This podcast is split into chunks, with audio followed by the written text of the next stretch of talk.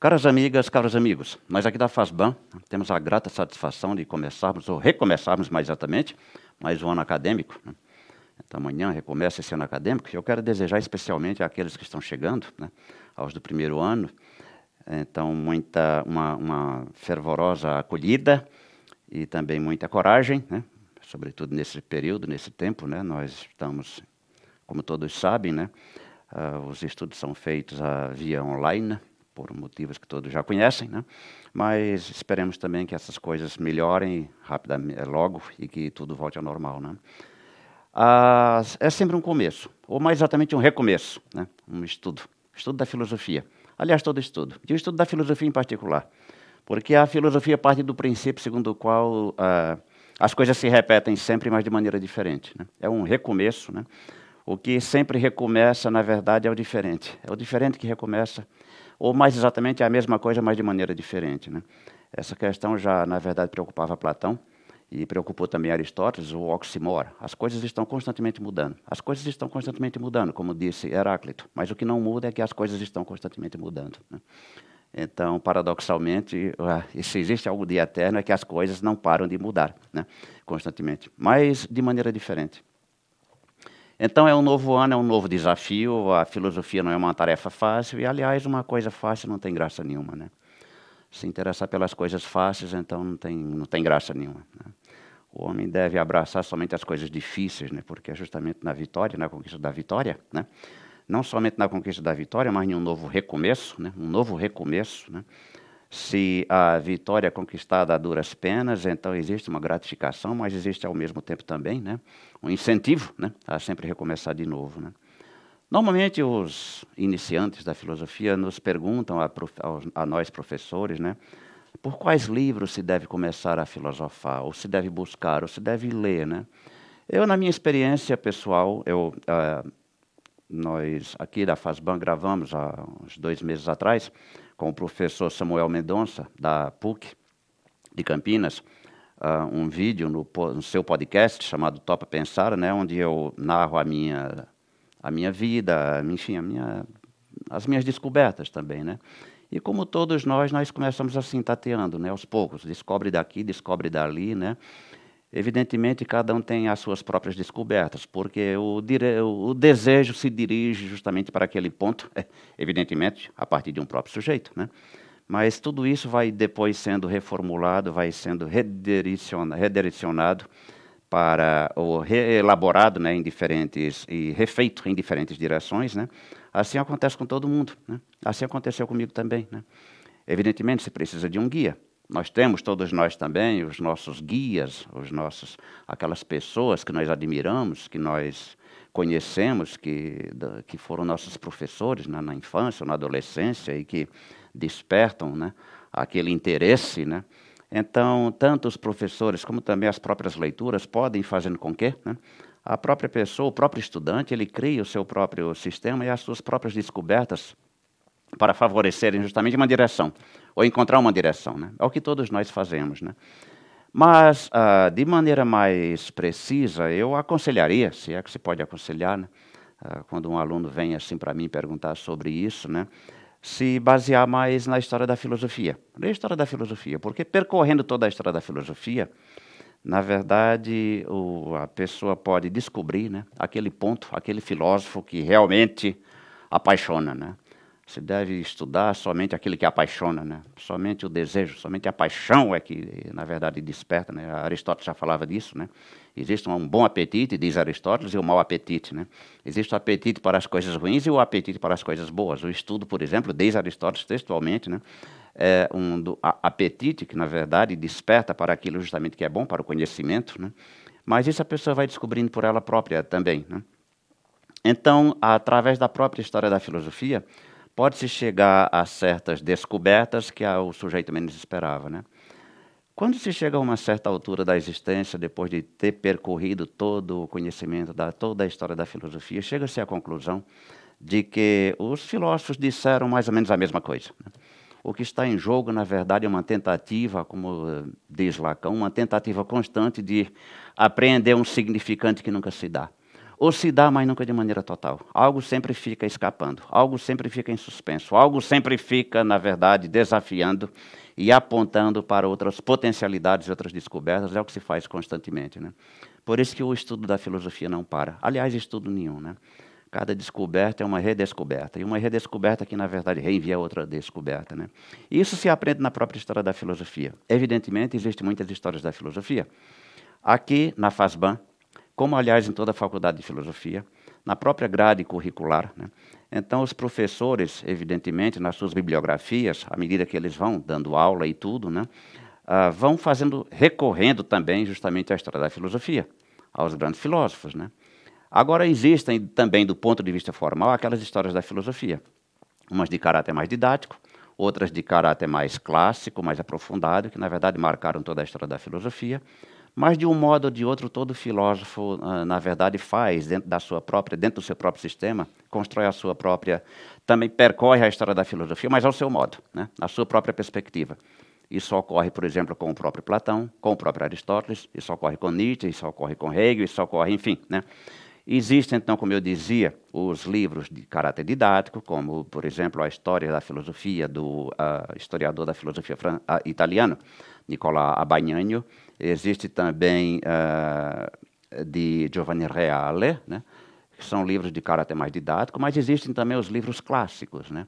Quando se fala de livros clássicos da história da filosofia, vem primeiramente em mente né, os dois grandes clássicos alemães, como uh, Kuno Fischer, do século XIX, e também Eduardo Zeller, também do século XIX. Né? São os grandes, mas Hegel, no século XIX, a história da filosofia de Hegel, que não foi propriamente um livro escrito por Hegel, foram anotações feitas pelos alunos, mas que são em três volumes, e que, na verdade, narra toda a história da filosofia desde a Grécia até ele próprio, até Hegel. Né?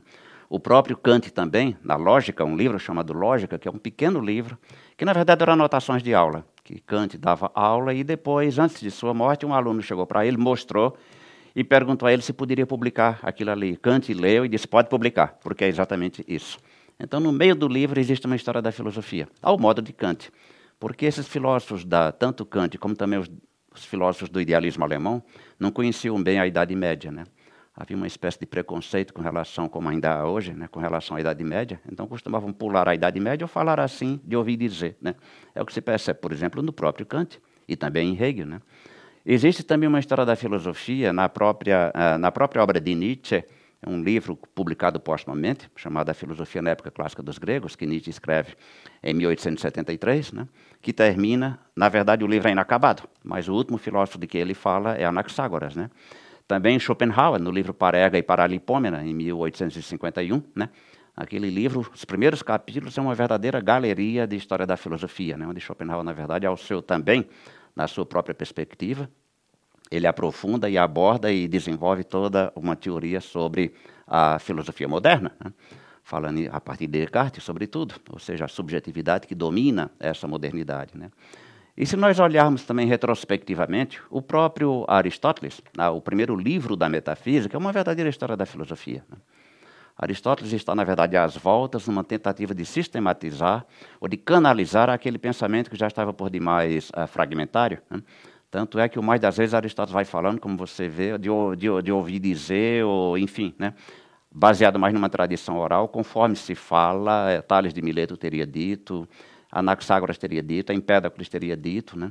Porque, evidentemente, do ponto de vista material, não se tinha acesso a todas essas, eh, essas obras. Né? Quando se perdiam, se perdiam. Né?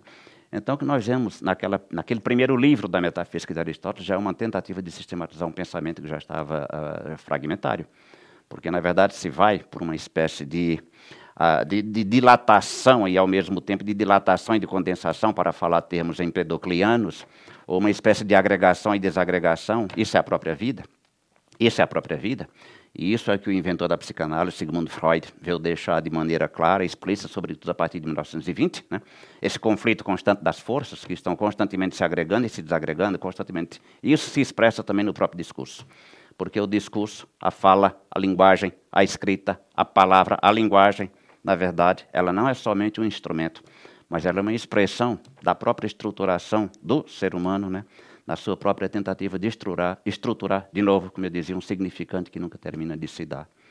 É interessante notar que já em Platão também Se nós olharmos, por exemplo, no diálogo do Fédon, Sócrates narra, né, lá na prisão, quando ele vai abordar vários temas, não somente o tema da questão da imortalidade da alma, mas ele aborda também o tema, ele não, ainda não existe, por exemplo, a teoria das ideias, de maneira explícita pelo menos, né, porque isso vai aparecer de maneira explícita na República, que é o diálogo que vem depois, mas no Fédon, né, no Fédon, então Sócrates está ali falando com os discípulos, né, ele fala sobre a imortalidade, sobre, na verdade, aquela vida verdadeira que começa depois da morte, da morte deste mundo aqui, né?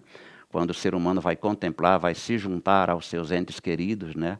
E contemplar o ser enquanto ser. Embora Platão não fale ainda naqueles termos mais precisos que ele vai falar na República, onde ele introduz verdadeiramente, de maneira explícita, né, a doutrina das ideias. Mas ali é interessante notar que o próprio Sócrates também ele narra as suas experiências e como foi que ele começou as suas buscas até finalmente encontrar aquilo que ele realmente buscava, ou seja, a questão do ser.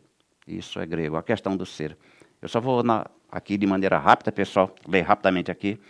Ele diz desse jeito, né, conversando com os discípulos, lá em meio à prisão. Né. Os discípulos chegam bem cedo de madrugada, a prisão estava ainda fechada, eles esperam um pouco. O carcereiro depois abre, Sócrates está lá amarrado, acorrentado. Depois o carcereiro tira a corrente, ele começa a coçar a perna e diz: Que coisa engraçada é essa de a gente começa a ter um comichão, é uma coisa desagradável, mas ao mesmo tempo é agradável. Que história complicada essa de prazer e desprazer. Quando eu li isso a primeira vez, eu fiquei estarrecido. O inventor da psicanálise vai descobrir isso no século XX, 1920, né? A questão dessa imbricação fundamental entre prazer e desprazer, onde começa um e onde termina o outro. O importante não é o que é o prazer e o que é o desprazer, mas o importante é a relação entre um e outro. Né? E Platão já intuiu isso, e Sócrates já intuiu isso. Ele fala isso. Parece que, na verdade, na verdade, dois animais numa só cabeça. Uma espécie de animal híbrido, né? uma espécie de, de, de coisa extraordinária, assim, maravilhoso no sentido grego do termo. Né? Muito bem, depois ele vai desenvolvendo a questão da morte, que a tarefa do filósofo, na verdade, é preparar-se para a morte. Derrida diz, eu não levei isso a sério. Eu não levei isso a sério. Eu estou perto de morrer, Derrida, perto de morrer, parece que foi 74 anos que ele faleceu, e não levei isso muito a sério que, Plata, que Sócrates diz. Né? Mas depois Sócrates, serenamente, né? depois que começa a falar sobre a imortalidade da alma. Ele que ia ser sentenciado, executado, no final da tarde, antes do pôr do sol. E ele serenamente né, cruza a perna e começa a falar sobre a imortalidade da alma. E num dado momento do diálogo, do Fédon, ele começa justamente a narrar a título autobiográfico, o seguinte: escuta então o que eu vou contar. Em minha mocidade, de Sócrates, eu senti-me apaixonado por esse gênero de estudos a que dão o nome de exame da natureza, que é a física, examinar a natureza. Né? Buscar na natureza, na verdade, o quê? aquilo que não passa, aquilo que é. Era isso que os gregos chamavam. Agueros e atânatos, aquilo que permanece. Aquilo, todas as coisas estão morrendo constantemente, morrendo e renascendo, morrendo e renascendo. Então deve haver algo que nem morre, nem envelhece. Esse algo era que eles chamavam de agueros e atânatos. O que, é? que segredo é isso? O que é isso? Né? E diz Sócrates: parecia-me admirável, com efeito, conhecer as causas de tudo, saber por que tudo vem à existência, por que perece e por que existe. Está aí, pessoal. Está aí o primeiro problema filosófico. Se existe uma coisa que obsidiava os gregos, era a questão da geração e da corrupção. Não a corrupção no sentido moderno do termo, mas a corrupção no sentido grego do termo. As coisas se degradam, as coisas se deterioram. Por quê? Deve haver algo que, na verdade, em última instância, nem se deteriora, nem morre e, e nem nasce. Né? Esse algo é o que depois vai se chamar o ser. É aqui que começa verdadeiramente a filosofia. O que é essa coisa que chamava de agueros e atânatos, que depois vai se chamar de princípio, de physis, de arqué, de elemento, que nem morre nem envelhece que permanece, apesar de todas as transformações no seio da própria natureza. Né? E é o que Sócrates está dizendo aqui. É assim que começa a filosofia, pela admiração. Pela admiração. Né? Sócrates vai, Platão vai falar isso no Teteto, Aristóteles vai falar isso no primeiro livro da República, no, desculpe, no primeiro livro da Metafísica. Né? A filosofia começa com a, admiração, com o espanto, taumatzeina, com o espanto. Então ele diz, muitas vezes detive-me seriamente a examinar questões como esta. Se, como alguns pretendem, os seres vivos se originam de uma putrefação em que tomam parte o frio e o calor, se é o sangue que nos faz pensar, ou o ar, ou o fogo, ou quem sabe se nada disso, mas sim o próprio cérebro, que nos dá as sensações de ouvir, ver e cheirar, das quais resultariam, por sua vez, a memória e a opinião, ao passo que destas, quando adquirem estabilidade, nasceria o conhecimento. O que ele está fazendo aqui de maneira implícita é já descrevendo toda aquelas todas aquelas buscas que os chamados filósofos jônicos da costa jônica, na atual Turquia, na Ásia Menor, né, já buscavam. O que é que, na verdade, está por trás da natureza que nem nasce nem morre? Né? Então, dizia o fogo, outro dizia é a água, outro dizia, na verdade, deve ser o apeiron, o ilimitado. Né? Outro, na verdade, é a inteligência, o nus. Né? Muito bem, então, para não me alongar muito, ele diz desse jeito, aqui já no fim. Ora, diz Sócrates, comentando, a título autobiográfico, certo dia ouvi alguém que lia um livro de Anaxágoras, Anaxágoras, que morre em, uh, vai para Atenas, e lá em Atenas ele vem da, de Clasômenes, na Ásia Menor, na atual Turquia, e lá ele funda a ciência em Atenas, né, por volta de 480, e morre em 428. Então, lá Anaxágoras, aquele que diz que, na verdade, o que comanda toda a realidade é o nous, é a inteligência, né, aquele princípio responsável pela unificação de todas as coisas. Aquele princípio que, na verdade, não deixa nem tudo se destruir de maneira absoluta, nem tudo, na verdade, se petrificar de maneira absoluta, porque se as coisas se unissem de maneira absoluta, morreriam. E se as coisas se desunissem de maneira absoluta também, na dispersão absoluta, morreriam. Deve haver um princípio que unifica. E isso é a filosofia. Quando se pergunta por um princípio responsável pela unidade das coisas, hum, por aquilo que faz com que as coisas sejam aquilo que elas são, é aí que começa a filosofia. E é o que Sócrates está dizendo aqui também. Só para terminar, então, pessoal. Dizia este, Anaxágoras, que o espírito, o nous, a inteligência, é o ordenador e a causa de todas as coisas.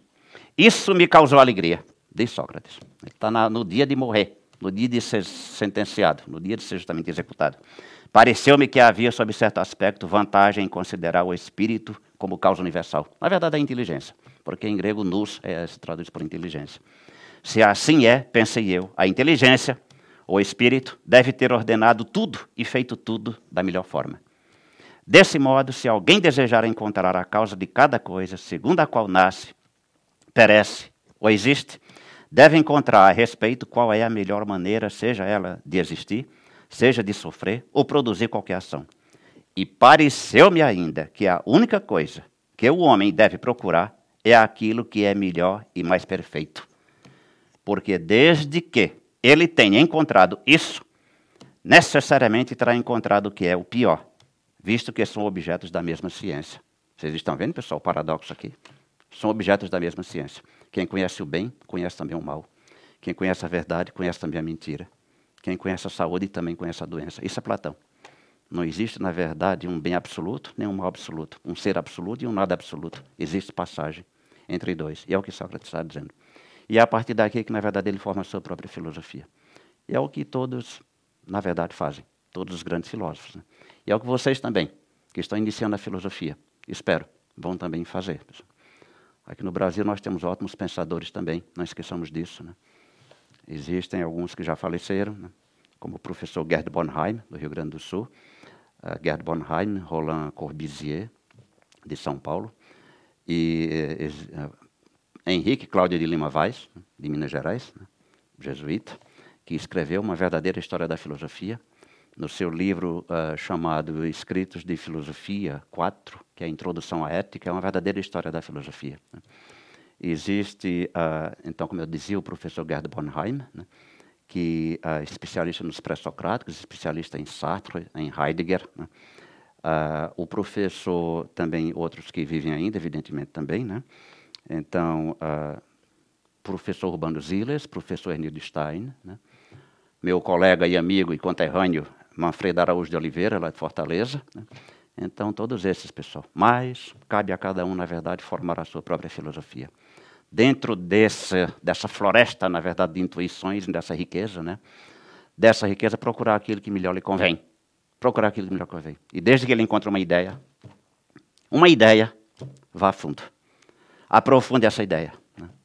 Cuidado é não cair na dispersão. Né? Não cair na dispersão. Né? Uma vez que ele encontra essa ideia, não abandone vá a fundo, né? É o que eu desejo a todos vocês, né? Muita coragem, muito ânimo e saibam que a filosofia não é uma tarefa fácil. Mas, como eu dizia no começo, né? Tudo aquilo que é fácil não é digno de ser abraçado, né? o interessante da conquista não é tanto a conquista enquanto tal, mas ela ser, na verdade, o ponto de partida para outra descoberta, ou mais exatamente redescobertas. Que a gente não faz outra coisa na vida senão redescobrir, redescobrir, reencontrar, reencontrar aquilo que nós já temos, mas não sabemos que temos. Muito obrigado. Boa continuação e bom início.